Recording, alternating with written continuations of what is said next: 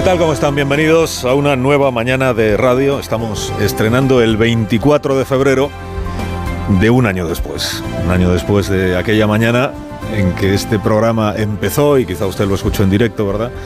Con el relato de nuestro enviado especial a Kiev, Xavi Golás, desde la plaza que es símbolo de esa ciudad y que es símbolo de las instituciones ucranianas. Parece que las próximas horas van a ser claves para saber hasta qué punto está amenazada la vida aquí en Kiev, pero en otras ciudades, por ejemplo, cerca de la línea de contacto, se están produciendo combates importantes y ahora mismo está sonando lo que parece ser una alarma antiaérea aquí en el centro de Kiev. Sí, hay gente que reacciona corriendo, hay gente que sigue caminando, hay gente que sigue sacando dinero. La situación es muy extraña, no, no es una alarma que haya sonado antes y la gente yo creo que está todavía en estado de negación y no sabe cómo... Esta fue la sirena, la alarma que nos sobresaltó de buena mañana, que sobresaltó sobre todo a los habitantes de Kiev y de otras ciudades de Ucrania, porque la sirena, la alarma significaba que los misiles rusos estaban en camino. A esa hora ya se habían producido bombardeos de aeródromos durante la madrugada y de otras instalaciones militares. Ya habían cruzado la frontera las tropas rusas en el Donbass y en Bielorrusia. Ya estaba comenzando la caravana de coches con familias ucranianas saliendo de Kiev y echándose a la carretera con lo puesto en el empeño de alcanzar la frontera con Polonia, las caravanas, atascos que también fuimos contando. Y ya se lamentaban a esa hora los ucranianos de tener que sufrir de nuevo el zarpazo ruso. ¿Por qué tienen que Putin ahora ir ahí, coger y hacer esto daño a las personas que viven vida normal, que quieren solo vivir en su tierra? ¿Por qué tenemos que estar con ellos si no queremos? Dos días antes, el presidente Zelensky había declinado una invitación de los Estados Unidos a un ofrecimiento para sacarle de Kiev y llevarle a un lugar seguro. Decidió permanecer desde el primer momento. Zelensky, este actor cómico metido a político, no llevaba todavía ni tres años de presidente de Ucrania, después de haber ganado las elecciones por goleada a Poroshenko. Zelensky levantó la bandera de la resistencia. Nadie o casi nadie creía hace un año que era posible que Ucrania frenara la invasión de los rusos, pero él llamó a plantarle cara a la invasión ordenada por Putin. Llamó a la población a lanzar cócteles Molotov desde las ventanas al paso de los blindados, por ejemplo, aquella mañana de hace un año. Llamó a los reservistas a presentarse en los centros de reclutamiento. Llamó a todos los hombres en edad de servir a entrenarse para reforzar las Fuerzas Armadas ucranianas. Pronunció esta frase que hoy sigue teniendo vigencia. El futuro de Ucrania está en manos de cada ciudadano. Lo ha vuelto a repetir en el discurso, en, el vídeo que ha difundido hace unos minutos la presidencia del Estado ucraniano, con Zelensky informando a la población ucraniana de lo que en realidad la población ya sabe, que es cómo ha ido este último año. Ha sido un año de dolor, de tristeza y de unidad. Dolor, tristeza, fe y unidad. Fe en la posibilidad de ganarle a los rusos. Con esa frase con la que se inició hace un año la respuesta nacional a la agresión del vecino imperialista, luego han seguido otras frases durante estos últimos meses, frases parecidas pero dirigidas no a los ucranianos, sino a nosotros, a los ciudadanos de la Unión Europea, a cuyas puertas Ucrania sigue llamando, instando a esos ciudadanos o instándonos a enviar toda la ayuda posible, ayuda militar por supuesto, porque si cae Ucrania, lo siguiente sería el resto de Europa.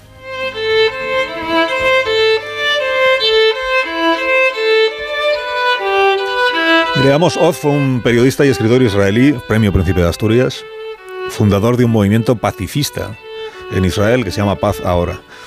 Antes de fundar un movimiento pacifista como ese, Amos Oz había estado dos veces en el frente combatiendo, primero en el Sinaí, en la Guerra de los Seis Días, y luego en los Altos del Golán, en, el Yom Kippur, en la Guerra del Yom Kippur. Y dejó escrito Amos Oz este párrafo en un texto breve contra el fanatismo que comparto esta mañana con ustedes. Escribió, no soy pacifista en el sentido sentimental de la palabra. Si percibiera que existe peligro de que mi país sea borrado del mapa y mi gente masacrada, yo lucharía de nuevo, aunque sea ya un viejo.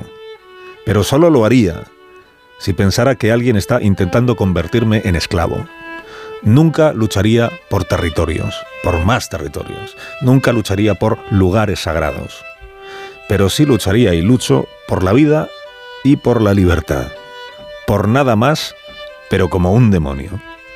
Me diferencia del pacifista europeo al uso, que él mantiene que el mal supremo en el mundo es la guerra. En mi vocabulario, la guerra es terrible, claro, pero el mal supremo no es la guerra, sino la agresión. Cuando uno percibe la agresión, tiene que luchar contra ella, venga de donde venga. Es la lucha por la vida y por la libertad.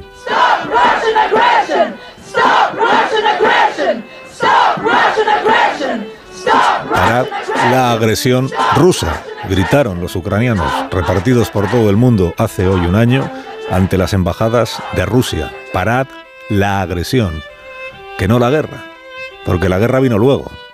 La guerra es la consecuencia de que Ucrania no se dejara someter.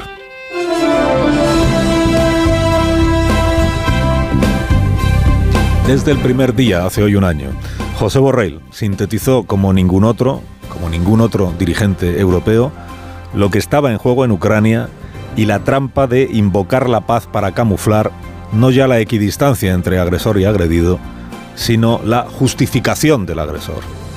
Aquel día de hace un año le preguntó un periodista a José Borrell si era posible una solución diplomática.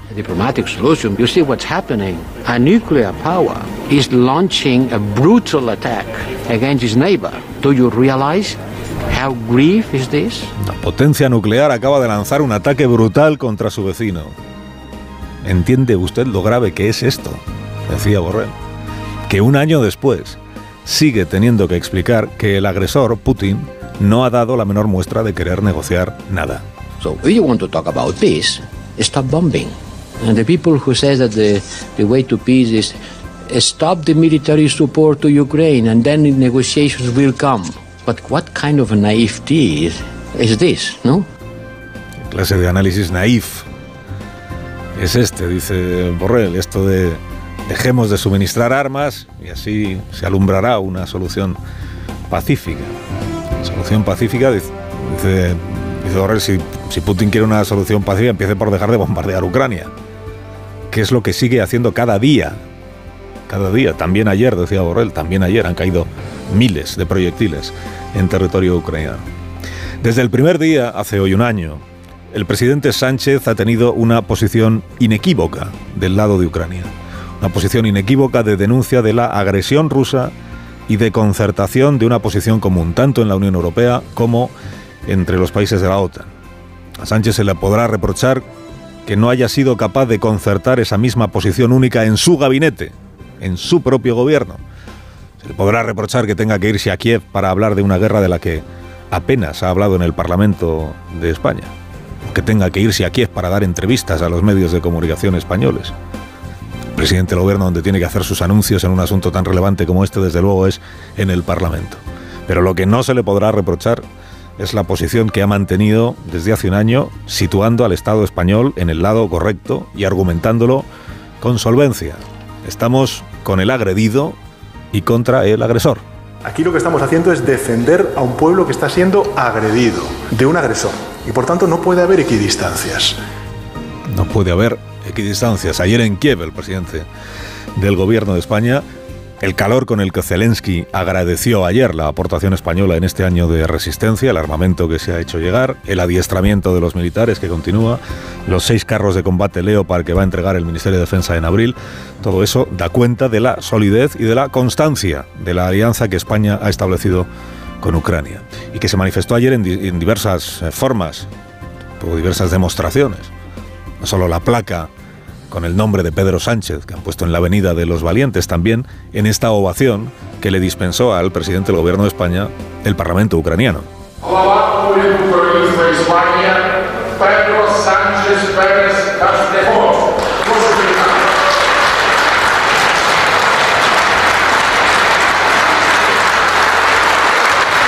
Y hay que agradecerle al presidente que en esto de la posición española sobre Ucrania se haya mantenido en la posición y en el compromiso que expresó hace un año, que no haya modificado la posición, que en esto no haya habido vaivenes.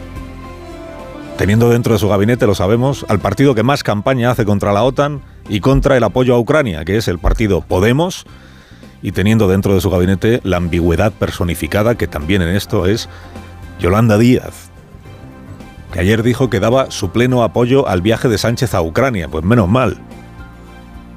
Y que si la vía diplomática es lo más importante y que las guerras son criminales, en fin, y tres o cuatro lugares comunes más, más propios de un papa que de la vicepresidenta segunda de un gobierno que está aliado claramente con Ucrania. Que igual es que Díaz no ha leído a Amos Oz.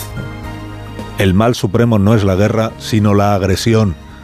Cuando uno percibe la agresión, tiene que luchar contra ella, venga de donde venga, porque esa es la lucha por la vida y por la libertad.